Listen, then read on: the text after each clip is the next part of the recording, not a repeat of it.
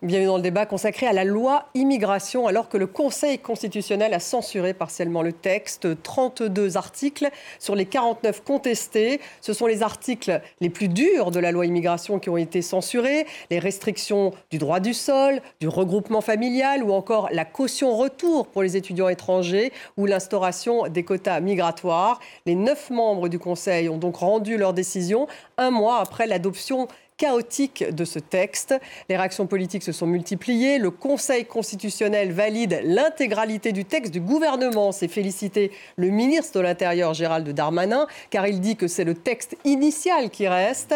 Jordan Bardella du RN dénonce quant à lui un coup de force des juges avec le soutien du président de la République, car les mesures les plus dures ont été censurées. Une réforme constitutionnelle est plus que jamais indispensable. Voilà ce qu'a tweeté Éric Ciotti, le patron des républicains. on va bien sûr revenir largement sur cette décision du Conseil constitutionnel et sur son impact politique. Que reste-t-il de la loi immigration? Euh, Que va-t-il se passer maintenant? Le débat sur l'immigration va-t-il être relancé alors que démarrent maintenant les élections européennes? Voilà les questions que nous avons posées à nos invités. J'ai le plaisir d'avoir à mes côtés Didier Mauss. Bonsoir. Bonsoir. Merci d'être avec nous euh, ce soir, président émérite de l'Association française de droit constitutionnel et également ancien conseiller d'État. Bienvenue à vous. En face de vous, Aurore Marval. Bonsoir bonsoir. Bonsoir. Malval, non Malval, Malval, pardon. Rédactrice en chef du site euh, Marianne. Bienvenue, Aurore. Yannick Alimi est avec nous. Bonsoir, journaliste politique. Et on attend Jean-Sébastien Ferjou qui devrait arriver ah d'un instant à l'autre euh, sur euh, ce plateau. Je vais démarrer avec vous, euh, Didier Mauss, parce que bien sûr, vous êtes le constitutionnaliste et on a beaucoup, beaucoup de questions. D'abord, lorsque, effectivement, 32 articles sur 49 sont censurés, est-ce qu'on peut dire, on sait que c'est une censure partielle, est-ce qu'on peut dire qu'elle est très large, cette censure? Statistiquement, elle est très large, hein, c'est évident, parce qu'il y a eu plus de 80 articles. Il y en a 32 qui sont censurés pour des raisons de procédure, euh, deux ou deux et demi, ça dépend comment on les compte, pour des, raisons de fond. Donc il est extraordinairement rare, je pense même que c'est un cas unique, d'avoir autant d'articles censurés. Mais ce qu'il faut bien expliquer, c'est que les 32 articles censurés pour des raisons de procédure le sont pour des motifs de procédure. Bon, ils sont importants parce qu'ils introduisaient des mesures euh, que vous avez évoquées, mais on ne se prononce pas sur le fond du tout. Hein, bon. Et les cas, les, trois cas relevés euh, par le Conseil constitutionnel sur le fond sont en réalité assez mineurs. Hein. Bon, il y a le problème des quotas, il y a le problème de l'ordre du jour du Parlement, il y a le problème de relever des empreintes et des photographies. Bon, ce ne sont pas les articles les plus significatifs. Donc la question de la lecture ce soir de la décision, c'est de savoir qui est censuré. Est-ce que c'est le gouvernement parce qu'il a soutenu le projet jusqu'au bout euh, ou est-ce que c'est le Sénat parce qu'il a introduit une trentaine d'articles qu'il n'avait pas le droit d'introduire, non pas pour des raisons de Ils sont ceux qui ont été censurés. Ils ont été censurés. Ils sont... Bon, on n'a pas encore eu le temps de les reprendre un par un, mais on le voit très bien dans la décision. La décision dit tel article qui a été introduit en première lecture au Sénat. Ça veut dire que c'est un amendement sénatorial. Donc c'est ça qui a été censuré. Euh, un mot, euh, Aurore Malva. On dit effectivement que ce sont les articles du Sénat qui ont été censurés, donc finalement, ce sont les articles les plus à droite qui ont été censurés par le Conseil constitutionnel. D'où d'ailleurs les réactions politiques, d'ailleurs côté LR, hein, puisque Eric Ciotti, lui, demande euh, de revoir, il me semble qu'il demande carrément une réforme de la Constitution, donc d'ailleurs comme le RN. Mm. Est-ce que ça veut dire que cette loi immigration, finalement, elle n'est plus du tout aussi dure qu'avant. Enfin, qu'est-ce qu'il reste dans ce texte? Alors, il faut euh, effectivement voir euh, très précisément euh, ce, qui, ce qui a été, enfin, les dispositions mmh. qui sont encore là, parce que certains articles ont aussi été censurés partiellement. Mmh. mais effectivement, le débat on était d'ailleurs sur ce plateau euh, au mois de décembre et, un petit peu avant, on discutait de toutes ces mesures-là. En fait, ces mesures-là ont pris une grande place dans le débat et on a le sentiment aussi aujourd'hui, et je pense que les Français ont cette impression-là, eux qui s'étaient d'ailleurs prononcés de façon massive euh, dans les sondages en faveur des dispositions qui avaient été ajoutées. Ces dispositions, les, réputées les plus dures. Les plus dures. Euh, aujourd'hui, elles n'y sont plus. Donc le message, en tout cas, qui apparaît, et celui d'une loi qui serait vidée, en tout cas, d'un certain nombre de ces mesures. Mais je voulais revenir sur la question de la censure, parce que le Conseil constitutionnel, comme vous l'avez dit, s'est prononcé en fait en disant ce sont des cavaliers législatifs, je ne me prononce pas sur le fond.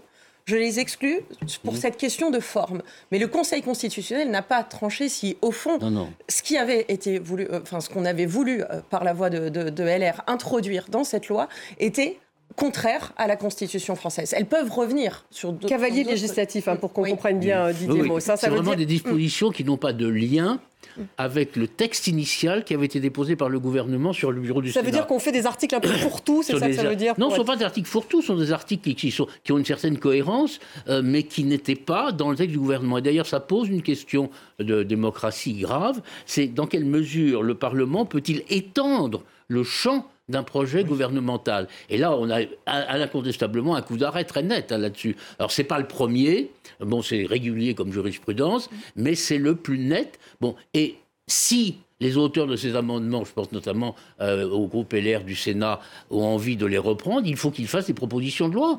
Il faut qu'ils fassent des propositions de loi. Alors justement, on en a, on a quelqu'un, un député LR avec nous, euh, Pierre-Henri Dumont, 7e circonscription du Pas-de-Calais. Merci de réagir à chaud, justement. D'abord, votre réaction. Est-ce que c'est un revers pour LR, cette censure? Non, je, je pense que c'est avant tout un revers pour le Parlement. Euh, et ça a été très bien dit sur votre plateau, on est euh, face à un Conseil constitutionnel qui a fait une lecture extrêmement restrictive de son pouvoir euh, de censure, qui a estimé que on ne pouvait absolument pas sortir du cadre tel qu'il était défini, non pas de façon générale, mais de façon extrêmement précise, présenté dans le projet de loi original du gouvernement, et donc retire toute capacité d'initiative au Parlement. Le Conseil constitutionnel censure, par exemple, parce qu'il estime qu'il n'y a pas de lien euh, avec le texte sur l'immigration, le fait qu'il faille euh, avoir un certain nombre de mois de présence régulière sur le territoire pour pouvoir bénéficier euh, d'aides sociales non contributives. Le Conseil constitutionnel estime qu'il n'y a pas de lien avec le texte original et donc avec l'immigration et l'intégration, le fait de se questionner sur le droit du sol. Le Conseil constitutionnel estime qu'il n'y a pas de lien avec l'immigration quand on est dans une possibilité de rétablir le délit de séjour irrégulier sur le territoire. Donc vous voyez bien qu'en réalité, ceux qui sont les plus grands perdants, alors certes, ce sont les amendements qui ont été rajoutés par les républicains, mais c'est avant tout le droit d'initiative parlementaire euh, d'une part, et puis d'autre part, les Françaises et les Français qui euh, manifestement soutenaient euh, le texte de loi qui était sorti de la commission mixte paritaire et qui a été très largement adopté et au Sénat et à l'Assemblée nationale, et qui se retrouve ce soir avec un texte parfaitement déséquilibré, où toutes les mesures qui ont durci le texte initial ont été censurées quand l'ensemble des propositions originales, et je pense en particulier à la régularisation euh, des travailleurs euh, sans papier, sont, elles, euh, dans le texte, n'ont pas été censurées. Pierre-Henri Dumont, que comptez-vous faire maintenant? On a vu qu'Éric Ciotti lui appelle à une réforme constitutionnelle. Qu'est-ce que vous comptez faire? Bah, Déjà, on appelle le gouvernement euh, puisque 40% des articles de loi euh, ont été euh, censurés non pas sur le fond mais sur la forme, c'est-à-dire ils estiment que c'est un cavalier législatif, on appelle le gouvernement à présenter un projet de loi immigration 2 qui reprend l'ensemble de ces articles qui ont été adoptés largement à l'Assemblée et au Sénat qui sont soutenus par les Françaises et les Français d'après les études d'opinion qui ont été faites et réalisées après l'adoption de ce texte de loi par la commission mixte paritaire et par les deux assemblées. Premièrement, donc un projet de loi immigration 2 dans les plus brefs délais. Après, manifestement, nous savons qu'il y a une difficulté sur la Constitution et nous maintenons notre proposition, c'est la position d'Éric Ciotti que vous aviez rappelé, de réforme de la Constitution pour faire primer en matière migratoire le droit français sur le droit européen. Et vous savez, ça tombe bien, il y a un congrès prévu à Versailles d'ici deux mois pour modifier la Constitution pour y inscrire l'IVG, euh, le garantie de l'IVG à l'intérieur. Une réforme de la Constitution, c'est en moyenne une fois tous les 15 ans. Et donc, nous ne pouvons pas laisser passer euh, ce créneau. Nous, demandons euh, de pouvoir euh, réexaminer et modifier la Constitution dans le sens que nous évoquons, en particulier pour pouvoir, je l'ai dit, faire primer le droit français sur le droit européen en matière migratoire et restaurer des quotas d'immigration tels que nous l'avions proposé dans ce texte. un dernier mot. Est-ce que vous seriez prêt à utiliser le référendum pour justement faire une modification de la Constitution, enfin demander une modification de la Constitution? Oui, ça peut passer euh, soit par un congrès, soit par un référendum. Hein, c'est la Constitution qui, en dispose euh, ainsi. Et donc, euh, si l'une des manières ne fonctionne pas, l'autre possibilité existe toujours, avec la difficulté que les référendums en la matière ne peuvent pas passer par un RIP, par un référendum d'initiative partagée, mais ne peuvent passer que par une décision du président de la République de soumettre un texte au référendum, et qu'après il soit adopté évidemment de manière conforme par, euh, par les deux assemblées.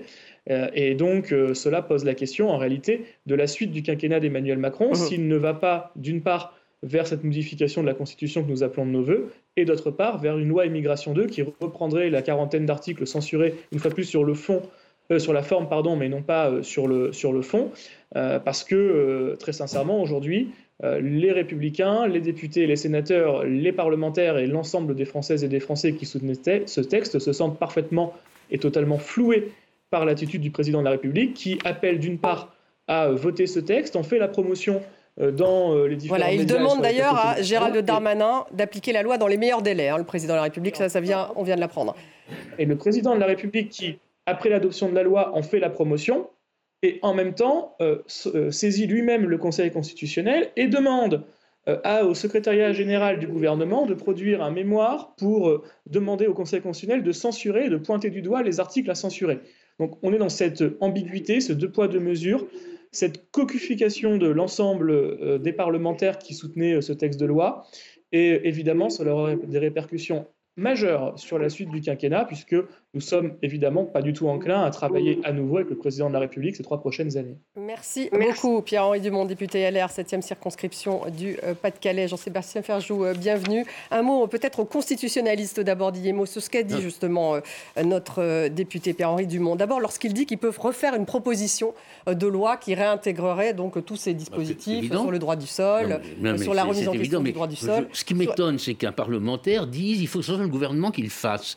Parce qu'il a le droit de déposer une proposition de loi avec ses amis, bon, et essayer de la faire prospérer. Voilà. Mais, pourquoi toujours dire qu'il faut que ce soit le gouvernement Didier, ce qu'on ne comprend pas, je pense que le téléspectateur ne comprend pas, c'est en fait là, la loi a été censurée. Ces articles ont été censurés par le Conseil constitutionnel. pour des raisons de procédure pure. Euh, donc ça veut dire qu'il peut y avoir un autre texte de loi qui reprenne exactement les articles sur les quotas migratoires, sur la caution retour, non, pas et qui soit, et qui soit sur les quotas, pas, pas, sur les quotas. Les quotas, ça a été mis de côté. Mais euh, on verra ce qui, dit, est dit sur le fond. J'allais dire, on n'est pas du tout à la fin de, du problème. Vous avez évoqué tout à l'heure la question est-ce qu'il y aura de nouveaux débats sur l'immigration? Euh, Là, je suis affirmatif. Oui, il y en aura d'autres. Et il y en aura d'autres dans un an, dans deux ans, dans trois ans, dans cinq ans, euh, et, ainsi de suite. On, a loin d'avoir fini. On est loin d'avoir fini. Janine Calimi, on a compris effectivement que ça va être un thème, euh, alors que les élections européennes démarrent, euh, la campagne. Il n'y a pas que ça.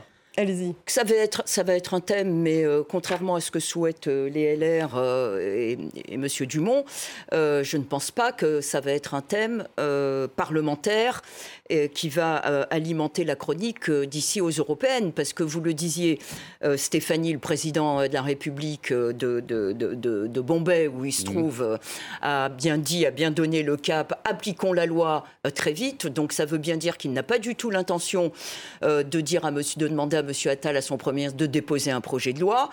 que si proposition de loi, d'ailleurs, M. Dumont en a à peine parlé, mmh. vu la procédure parlementaire, il y aura très peu de chances d'être examiné. Et donc, avec en mémoire euh, brûlante ce qui s'est passé euh, il y a un mois euh, dans le, chaos et la chienlit politique que ça a provoqué, M. Macron, le gouvernement, vu qu'il n'a pas de majorité à l'Assemblée nationale, qui n'a qu'une majorité relative, n'a pas du tout envie et ne le fera pas. C'est ce que vient, ses propos viennent d'indiquer, n'a pas du tout envie de redéposer D'où un cette revendication d'une réforme constitutionnelle. Hein. Jean-Sébastien Ferjou, ça serait ça en fait l'idée de. Oui, mais alors ça va, ça va prendre du temps. Enfin, je laisse la, la parole à Jean-Sébastien, mais c'est vraiment après pardon, un deuxième étage de fusée, mais qui ne va pas décoller dans les six mois à venir, hein, si tant est que quelqu'un veuille y mettre le feu. Et c'est la réponse d'Éric Ciotti, effectivement, de LR.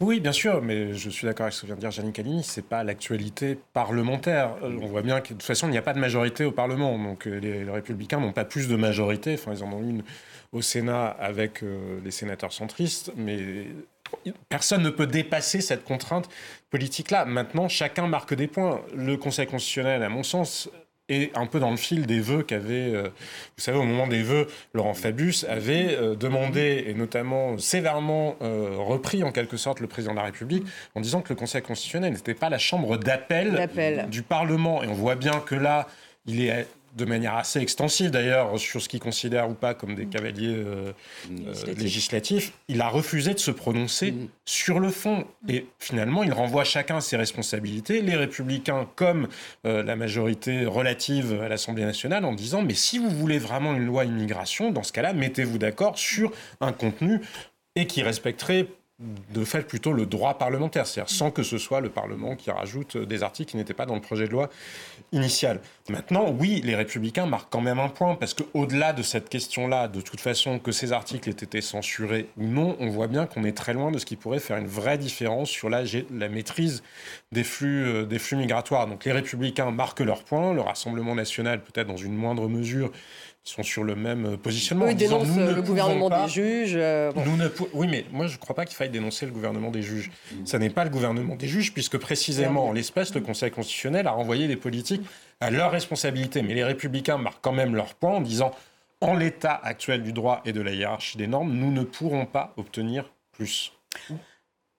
David Amiel est avec nous. Ah, pardon, je, vous fais intervenir tout de suite. Député euh, Renaissance de Paris, euh, merci d'être avec nous pour réagir à chaud. Euh, d'abord, donc votre réaction, Gérald Darmanin, donc qui lui se félicite finalement que ce texte soit un peu le texte d'origine proposé par, par le gouvernement.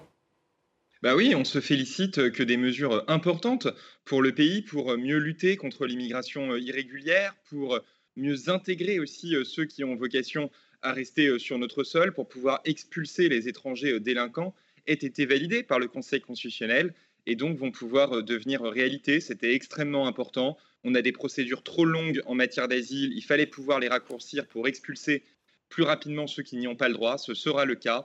On avait 4000 étrangers délinquants qu'on ne pouvait pas expulser en l'état actuel du droit. On pourra désormais le faire. On avait des mesures importantes pour avoir des exigences plus fortes en matière de maîtrise de la langue, en matière de maîtrise des valeurs républicaines qui devaient être mises en œuvre, elles le seront. Et donc c'est effectivement une très bonne nouvelle pour notre pays. Est-ce que ce n'est pas un échec tout de même lorsque un tiers d'un projet de loi est censuré par le Conseil constitutionnel? Ah bah certainement, c'est un échec, mais c'est un échec pour les députés LR qui ont proposé ces mesures. Alors j'entendais les demandes de modification de la Constitution. Enfin, on ne va pas modifier la Constitution uniquement parce que les députés, les républicains, n'ont pas travaillé sérieusement les mesures qui ont été retoquées ne l'ont pas été euh, sur le fond. C'était d'ailleurs très bien euh, dit par les intervenants sur votre plateau. Elles l'ont été parce qu'elles n'ont pas respecté la procédure parlementaire, ce qui est quand même un comble quand on est euh, parlementaire, justement. On se doit de pouvoir respecter cette procédure. Et je crois qu'on voit là le manque de travail, le manque de sérieux de groupes politiques qui ont, au fond, privilégié la communication à chaque étape de cette procédure législative. Ils avaient voté la motion de rejet, ils ont empêché le débat à l'Assemblée nationale, ils ont proposé des mesures dont on savait quels étaient des cavaliers législatifs. Nous les avions alertés dès la commission à l'Assemblée nationale. Ils ont préféré communiquer plutôt que travailler et aujourd'hui, ils sont retoqués. Mais pourquoi est-ce que vous avez finalement utilisé le Conseil constitutionnel? Parce que finalement, c'est ce que disait Laurent Fabius, le Conseil constitutionnel n'est pas une chambre d'appel des choix du Parlement. Donc il y a quand même aussi une responsabilité là du côté euh, du gouvernement d'utiliser la chambre des sages pour censurer une partie du texte qui savait de toute façon ne serait pas constitutionnel. Bah, pardon, ce n'est pas le, gouvernement qui utilise le Conseil constitutionnel. Le Conseil constitutionnel est indépendant. La question qui s'est posée à nous au mois de décembre était un peu différente. Hein, c'est pour ça que je vous pose la question. Hein. Ce qu'on appelle une saisine blanche, moi, après. Mais le, président de la République est garant des institutions et il était normal qu'il puisse s'assurer que cette loi qui soulevait effectivement un certain nombre de difficultés soit conforme à notre Constitution. Nous avions fait le choix au mois de décembre de ne pas bloquer nous, le processus législatif parce que cette loi comportait des mesures importantes qui devaient devenir réalité. Si nous avions au mois de décembre tout bloqué, nous n'aurions pas aujourd'hui ces mesures pour raccourcir les procédures d'asile, pour expulser les étrangers délinquants, pour mieux intégrer, pour permettre aux travailleurs en situation irrégulière, mais qui sont dans des secteurs en tension, qui respectent les principes de la République, de pouvoir demander leur régularisation sans passer par leur patron, ce qui est extrêmement important d'un point de vue bon coup social. Nous avions essayé de ne pas bloquer ce processus. Pardon, je, un bon coup politique pour vous Non, mais honnêtement, bien joué. Non, mais c'est une question. Mais ce qui compte, ce n'est pas euh, de savoir euh, qui fait des coups politiques ou pas. On a vu ceux qui tentaient justement de faire des coups politiques en bloquant le débat à l'Assemblée nationale, en faisant adopter des mesures qui se révèlent inconstitutionnelles et qui aujourd'hui s'en mordent les doigts. Donc je crois qu'au contraire, cette décision, c'est la défaite de ceux qui cherchent les coups politiques.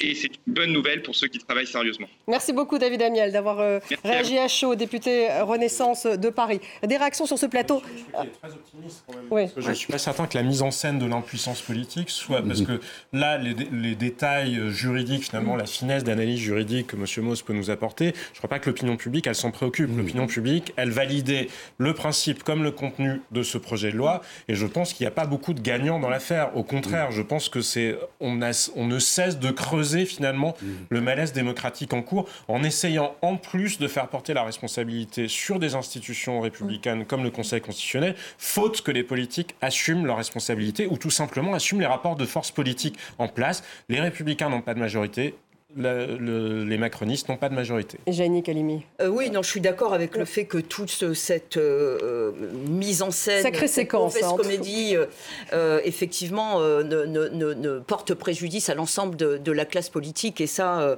et ça c'est malheureux.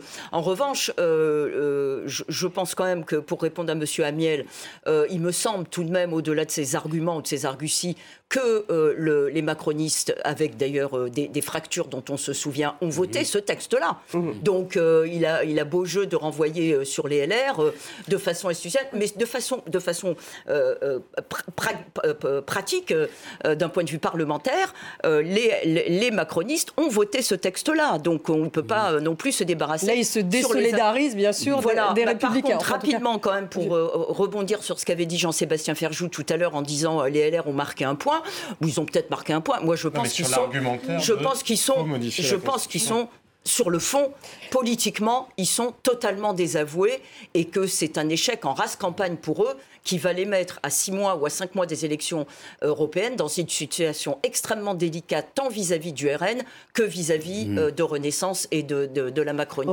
Oui, alors juste pour revenir sur cette question, enfin sur les propos euh, du député euh, Amiel qu'on a entendu à l'instant, je pense qu'il semble oublier que des députés macronistes faisaient partie de la CMP, cette fameuse commission mmh. mixte paritaire, qui a justement été conclusive et qui a permis que le texte qui a été voté, enfin, soit voté par l'Assemblée.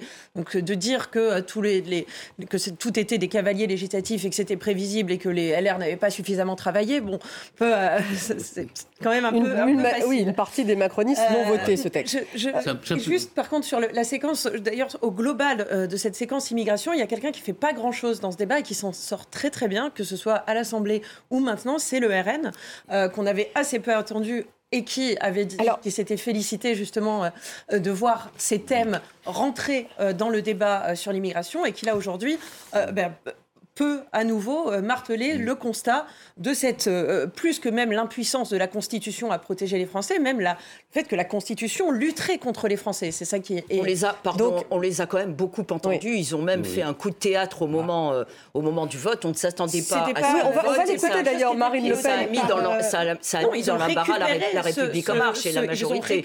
on va écouter Marine Le Pen juste après le vote, justement. On a retrouvé ce qu'elle a, a dit. Peut tout de même se réjouir d'une avancée idéologique, d'une victoire même idéologique du Rassemblement national, puisque est inscrit maintenant euh, dans cette loi la priorité nationale, c'est-à-dire l'avantage euh, donné aux Français par rapport aux, étrangers euh, présents sur notre territoire dans l'accès à un certain nombre de prestations sociales qui sont aujourd'hui soumises pour les étrangers à euh, des conditions certes pas assez sévères à notre goût, mais sur le principe, je crois que c'est une grande victoire idéologique de notre mouvement. Victoire idéologique hein, du RN qui n'était pas à l'origine du texte, mais voilà ce qu'elle disait, Didier Mauss. Oui, non, je regarde simplement deux choses. Sur la saisine du président de la République. Voilà, je voulais vous faire rebondir là-dessus. C'est une On appelle cette saisine blanche. C'est une saisine blanche, et honnêtement, le Conseil constitutionnel n'a pas été très aimable pour le président de la République si on lit la décision en creux. Car il dit au début, on a été saisi par le président de la République, et protocole oblige, c'est lui qui est le premier saisissant, requérant. Mais ensuite, il n'y a plus un mot sur ce qu'a dit ou soutenait le président de la République. D'ailleurs, il n'a rien soutenu. Euh, donc il a dit, il faudrait tout regarder. Ben, on ne peut pas tout regarder. Et le Conseil dit, moi je regarde quand on me donne des arguments. Et il évoque les arguments de la présidente de l'Assemblée nationale, il évoque les arguments de la saisine des députés de gauche de l'Assemblée et des sénateurs de gauche du Sénat. Mais pas un mot sur le président de la République. Et donc honnêtement, euh, la saisine de M. Macron, elle n'a servi à rien. Il faut voir les choses comme elles sont. Oui, mais pourquoi, Didier Mauss Il ne peut même pas s'en glorifier, parce qu'elle n'a servi à rien. Mais pourquoi l'a-t-il fait, Didier Mauss enfin, oh, ben écoutez, il faut aller les cœurs et les reins, c'est pas mon boulot. Mais si, vous avez bien, vous avez bien une idée. Vous avez bien... quand, Laurent Fabius dit le Conseil constitutionnel n'est pas une chambre d'appel des choix du Parlement, il a répondu à Emmanuel Macron. non, mais la deuxième chose que je voudrais dire, c'est qu'il y a quand même des vainqueurs ce sont les, les, députés, les sénateurs de gauche. Parce que c'est quand même eux qui ont saisi, qui ont saisi avec des arguments, notamment la saisine du Sénat euh, des sénateurs sénateurs est très bien faite, et le Conseil constitutionnel leur a donné raison sur les cavaliers législatifs pour l'essentiel. Alors je, le dis parce que bon, je, sais à peu près qui a travaillé là-dessus, mais euh, voilà. Mais, pourquoi l'ont-ils fait? Est-ce que le Conseil... ils l'ont fait parce qu'ils étaient dans un rôle politique. Non, mais, oui, mais ce que je veux vous dire par là, c'est est-ce que justement, et dans le fil de ce que la phrase et, que j'évoquais aussi tout à l'heure, des propos de Laurent Fabius face à Emmanuel Macron, est-ce qu'ils l'ont fait parce qu'ils considéraient que les arguments des sénateurs de gauche avaient été très bien euh, rédigés, ou pour éviter de se retrouver dans une position ou de, de faire l'objet de procès en gouvernement des juges en disant mais finalement nous ne nous prononçons pas sur le fond et encore une fois en s'adressant aux politiques pour dire assumez vos responsabilités. je connais relativement bien la psychologie des juges, je, l'ai été moi-même. bon, euh, un juge cherche à se débarrasser des problèmes qui sont devant lui. Et quand vous pouvez rejeter quelque chose sur un motif de procédure et ne pas avoir à vous prononcer sur le fond, eh bien vous le faites. Et la formule du Conseil constitutionnel, elle est très très classique. Hein, voilà, bon, euh, il y a, il dit, il dit, il y a un cavalier législatif. Je ne me prononce pas sur le fond et on verra la prochaine fois si ça revient. Donc, vous dites c'est une, une, sorte de décision de facilité, c'est ça ce Non, c'est pas une décision de facilité parce qu'elle est très longue, il y a plus de 275 alinéas, mais c'est une décision classique d'un juge on regarde d'abord si le texte est recevable mhm. avant de dire s'il est conforme. Je vous fais intervenir toutes les deux, mais j'ai encore une question pour Didier Mauss, justement pour que les téléspectateurs comprennent bien, parce qu'on accuse déjà le gouvernement des juges, Jordan Bardella qui parle d'un coup de force des juges, coup de force des juges. Donc juste un mot pour expliquer qui finalement est au Conseil constitutionnel Parce que Laurent Fabius, c'est une personnalité politique, c'est lui qui le préside. Il y a Alain Juppé, Jacqueline Gouraud, Jacques Mézard, et il y a des juristes. Donc comment 75 juristes, me semble-t-il. Ils, sont, ils, sont, neuf hein, au Conseil. Voilà, ils sont neuf, plus il y a des. mais mais est-ce comment garantir l'indépendance du Conseil constitutionnel? Est-ce qu'on peut expliquer ça aux téléspectateurs? C'est effectivement le Conseil constitutionnel est indépendant. Il y a un vieux principe philosophique qui garde le gardien. Euh, et on ne sait pas très bien à quoi répondre, si vous voulez. Le Conseil constitutionnel remplit le même rôle que toutes les cours constitutionnelles dans les États européens ou la Cour européenne des droits de l'homme ou la Convention européenne des droits de l'homme. Il est saisi, il regarde et il rend une décision qu'il estime cohérente. On vous dit quelquefois, il y a telle ou telle orientation politique, il ne faudrait pas nommer un tel. Bah, écoutez, il y a Laurent Fabius et Alain Juppé qui cherchent côte à côte. On va quand même pas me dire que politiquement, ils sont pareils, même s'ils ont des profils intellectuels qui se ressemblent. Hein. Mais là, il devient un peu le bouc émissaire non, le Conseil le constitutionnel C'est pas la première fois. Le bouc émissaire, essentiellement, essentiellement pour le Rassemblement national. Euh, même les LR, qui mm. ont encore une fois été totalement désavoués par mm. cette décision, ne remettent pas en cause du tout euh, la décision elle-même du Conseil et l'institution elle-même du Conseil ce que fait ou ce que tente de faire, est ce que mm. pourrait faire, est ce que voudrait faire le Rassemblement national? Parce que juste pour répondre à votre question, pourquoi Emmanuel Macron l'a fait euh, Ça pouvait être effectivement assez obscur au début. Mm. Maintenant, on peut éventuellement euh, comprendre le jeu cynique qu'a joué Emmanuel Macron, euh, dont on a décrit quand même le fait qu'il aurait pu lui-même ne, ne, pas faire passer à travers sa majorité ce texte de loi. Parce qu'avec cette décision du Conseil constitutionnel, un, euh, souvenez-vous les critiques que beaucoup lui ont fait sur le fait qu'il s'idéologisait et qu'il se, rapprochait des thèses, avec la préférence nationale, euh, des thèses de, l'extrême droite. Là, le Conseil constitutionnel ne dit pas ça, puisqu'il retoque sur le fond uniquement les quotas et pas les mesures, notamment euh, de conditionnalité, etc. etc. Premièrement. Deuxièmement, il pousse le Rassemblement national à demander ce que vous avez entendu, c'est-à-dire une réforme de la Constitution. On ne va pas rentrer sur le fait qu'ils peuvent l'avoir ou pas, mais le fait qu'ils remettent en cause, au nom de la Vox Populi, au nom d'une volonté populaire, euh, l'état de droit, la hiérarchie des normes de droit et, euh, in fine, le Conseil en lui-même ou la, Cour européenne des droits de l'homme. Donc il repositionne, je termine, grâce à ça, il repositionne à, à la veille des élections hmm. européennes deux pôles politiques. Un, sur la base de la défense des, principes généraux du droit d'une démocratie vision libérale et l'autre d'une démocratie illibérale incarnée par Marine Le Pen. Est-ce que ça n'est pas dévié justement des sujets ça, ça n'est pas possible de dire ça. Franchement, je trouve ça choquant. On n'est pas du tout obligé de partager les visions, les valeurs ou le projet du Rassemblement national. Mais enfin, changer l'état du droit, ça n'est pas s'attaquer à l'état de droit. On a le droit de modifier une constitution. On a modifié la constitution française précisément pour s'adapter aux traités européens. Donc, et personne n'a dit à ce moment-là, personne n'a dit à ce moment-là que c'était qu'on était en train de sombrer dans une démocratie libérale. Vous avez le droit de ne pas partager encore une fois les valeurs et le projet politique du Rassemblement national. Vous ne pouvez pas dire que modifier la constitution française est un projet antilibéral. Pour le coup, ça c'est profondément antidémocratique. Aurore Malval, Aurore Malval, elle peut participer aussi, s'il vous plaît. Mais Jannick, Dans la mesure où le Rassemblement national euh, ne Qui n'est pas seul là-dessus. LR dit exactement la même chose. Pas exactement. Laissez, parler Aurore. C'est écrit le communiqué d'Éric Ciotti, Olivier Marlex. Pas en même temps, pas en même temps, on s'entend plus. Jannick, Jannick, on ne s'entend plus le Rassemblement national. C'est ce que cherche le et vous ne voulez pas le voir. Et ça, c'est peut-être une erreur, voire une faute de votre part. Non, non, non. Aurore Malval, on avance, s'il vous plaît. S'il vous plaît, Jean-Sébastien. Par rapport à ce qui est dit là aujourd'hui, et ça a été d'ailleurs très clairement dit par le député qu'on avait tout à l'heure, euh, LR, il souhaite cette même révision de la Constitution pour permettre justement que la Constitution autorise des dispositions qui n'ont pas été jugées au fond aujourd'hui par le Conseil constitutionnel, mais dont nous avions débattu et dont nous disions que, vu la façon dont le Conseil constitutionnel a analysé jusqu'à présent sa jurisprudence, pourrait, au nom du principe d'égalité, au nom d'un certain nombre de principes et de sa jurisprudence, qu'il se prononcerait contre. Donc cette, cette volonté... je pardon, je elle a terminé. Non, je ne crois pas. Ah, pardon, pardon, pardon, excusez-moi, tout à fait. Vous aviez fini. Et Éric Ciotti, euh, par exemple, tient des propos euh, très, euh, très dur euh, par rapport justement à, ce qu'a dit le Conseil constitutionnel a censuré la loi immigration. Ils ont jugé en politique plutôt qu'en droit, ce qui est totalement faux d'ailleurs, mais en tout cas c'est la même chose. Ça revient à dire en termes plus policiers le gouvernement des juges. Alors Didier Maud, si, Didier Maud, vous me laisse la parole, je vous dirai en quoi c'est différent. après, Didier Maud d'abord.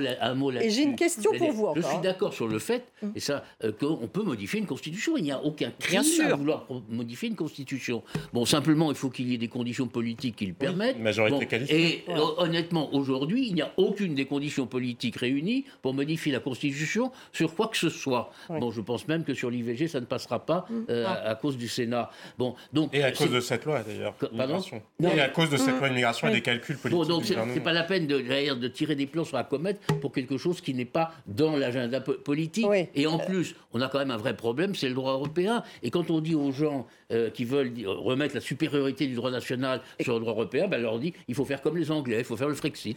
Mais exactement. Ça veut dire sortir de l'Europe. Et, voilà la différence entre les LR et le RN. Je ne cherche pas à défendre euh, euh, systématiquement les LR. Il faut mm. quand même, parce qu'il y a encore euh, euh, des, cloisons entre les deux. Quand M. Ciotti euh, dit le gouvernement des juges, c'est effectivement une, une, expression qui est, qui est malvenue. Mais que demandent les LR C'est faire une réforme de la Constitution pour élargir le champ constitutionnel de l'article 11 qui permette de traiter de l'immigration. Ils ne cherchent pas du tout, contrairement, contrairement au RN, contrairement au RN, comme dit M. Moss, comme dit, je termine, contrairement au RN, comme dit M. Meut, il ne cherche pas à remettre en cause la hiérarchie des normes et de remettre en cause et de remettre en cause la superstructure européenne, la Cour européenne des droits de l'homme, il reste dans les traités, alors que le RN cherche à, changer la hiérarchie des traités internationaux, de la loi nationale et de mettre le référendum et une pseudo-vox populi au-dessus de la loi et de la Constitution. Ok, on a bien compris, Jannick. Une question pour vous, Didier sur justement, est-ce qu'on qu'on comprenne bien. Pour modifier, est-ce qu'on peut aujourd'hui, je ne parle pas du contexte politique, on a bien compris que c'était quasiment impossible de modifier la Constitution, mais juridiquement, est-ce qu'on est qu'on peut modifier des articles au sein de la Constitution de la Ve République pour faire rentrer des dispositifs de loi sur l'immigration? Je parle sur l'immigration. Il, il, faut faire un échelignage. On peut modifier la Constitution, sur certaines choses c'est possible. on ne peut pas mettre dans la Constitution française des dispositions qui sont contraires au droit européen. Ou alors il faut modifier l'article de la Constitution qui nous fait accepter le droit européen. On dit, je ne sais plus à quel article, la République participe à l'Union européenne. Bon, alors si on dit la République ne participe plus à l'Union européenne, ce qu'ont dit les Anglais. Hein, voilà. Exactement. et là, on peut faire beaucoup de choses. Mais, là, j'allais dire, au-delà même de toute considération euh, personnelle, la faisabilité politique, elle est proche de zéro. Il y, a, une autre, il y a quand même une autre voie qui est relativement improbable. Ça, je suis entièrement d'accord mm. avec vous, parce que ça suppose des rapports de force politiques différents. Mais on ne sait pas ce que sera le prochain Parlement européen. C'est de changer les traités européens eux-mêmes. Le rapport de force existe en politique, il existe au niveau national, il peut exister européen. Si des États, si une conjonction, une coalition d'États en quelque sorte arrive en disant nous ne voulons plus que ces traités-là soient maintenus en l'état, donc maintenant c'est soit on s'en va, soit vous acceptez de les renégocier, ce rapport de force. Mais les perspectives, les perspectives d'y aboutir, pardon, je finis, les perspectives d'y aboutir, mais ça ne sera pas le Parlement le cas échéant de toute façon, parce que ça serait une négociation entre, les États. Entre États. je reviens sur la question sur l'immigration, qui est quand même le sujet de fond au départ. Euh, manifestement, les Français soutenaient cette, euh, cette loi quelles sont les dispositions au sein de la Constitution qui doivent être modifiées afin de pouvoir avoir une loi sur l'immigration qui soit plus restrictive? En fait, c'est ma question. Est-ce que c'est un problème constitutionnel moi, je suis de ceux qui disent qu'on peut mettre dans le champ de l'article 11, c'est-à-dire le référendum, des questions sociétales, bon, dont l'immigration.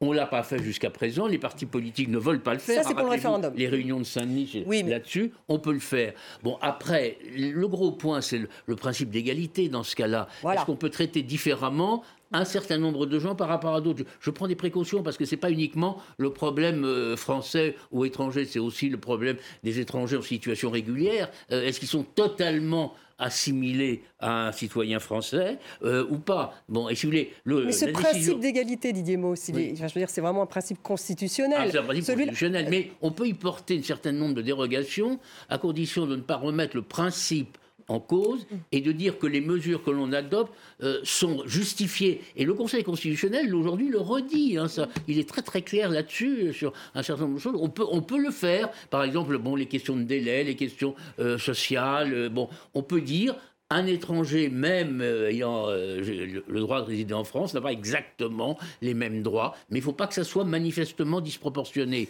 Et alors là, euh, si vous arrivez à me dire ce que veut dire manifestement disproportionné, je vous en remercierai beaucoup.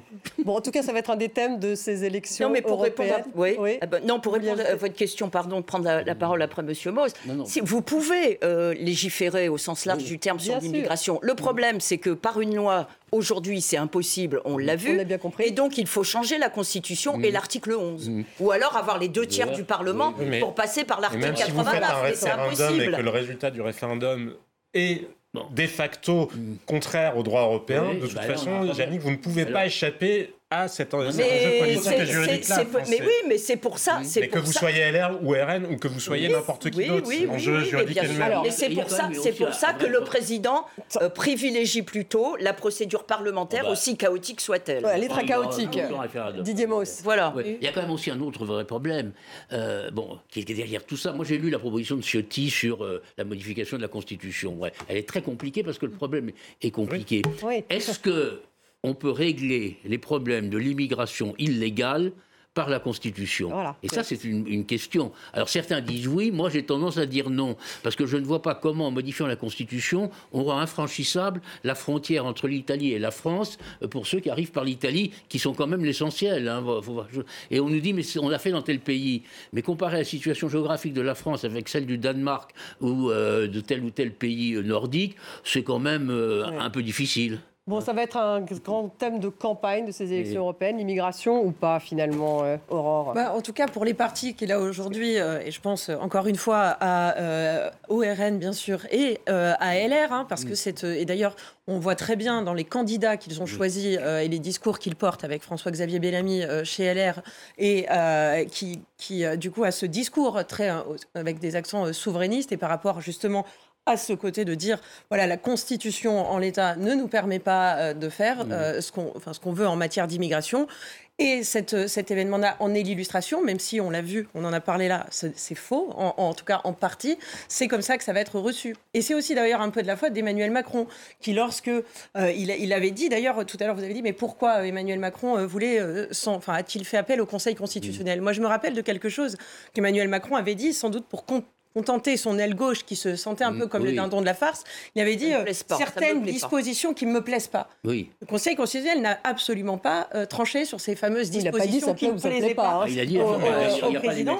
Et, et, tout il l'a renvoyé dans ses buts de ce point de vue-là. Exactement. Mais, ce débat reste à trancher. Mais, il y avait une autre solution. Le, président de la République aurait parfaitement pu, avant Noël, dire je renvoie le texte au Parlement sur le fondement de l'article 10, alinéa 2 de la Constitution, et je demande. il voulait passer.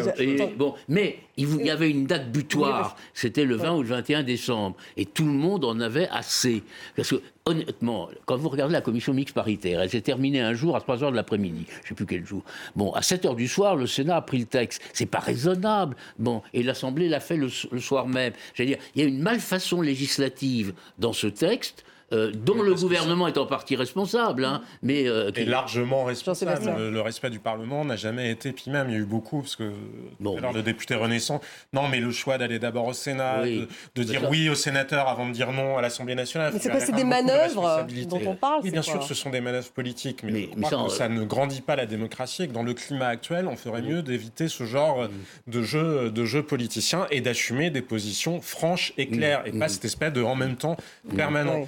Est-ce que c'est pas le problème d'une majorité justement qui n'existe ah, pas bah, Et ça, c'est quand même le problème oui, mais en même temps, il précédait le fait qu'il n'y ait pas de majorité. si vous me donnez encore mais, mais juste pour aller juste pour aller au bout sur, sur ce que disait Monsieur Ross, oui, moi je crois qu'il n'y a pas effectivement d'autres solutions. Enfin, ça n'est pas une révision, c'est pas le juridique qui, qui réglera la solution. C'est le rapport de force parce que malgré tout, dans ce que vous dites sur et c'est valable au niveau français, comme c'est valable à la Cour de justice européenne, comme mm. ça serait valable à la Cour européenne des droits de l'homme, le manifestement disproportionné, c'est quand même une interprétation. Et ça derrière c'est une bataille politique et c'est du rapport de force sur qui sont les juges que nous nommons dans les institutions en question, avec quels autres États pouvons-nous mm. nous allier si nous voulons, parce qu'il peut y avoir des interprétations mm. différentes sans sortir du champ du respect des droits mm. humains. Ah, Mais si vous voulez, reviens 30 secondes sur le problème européen.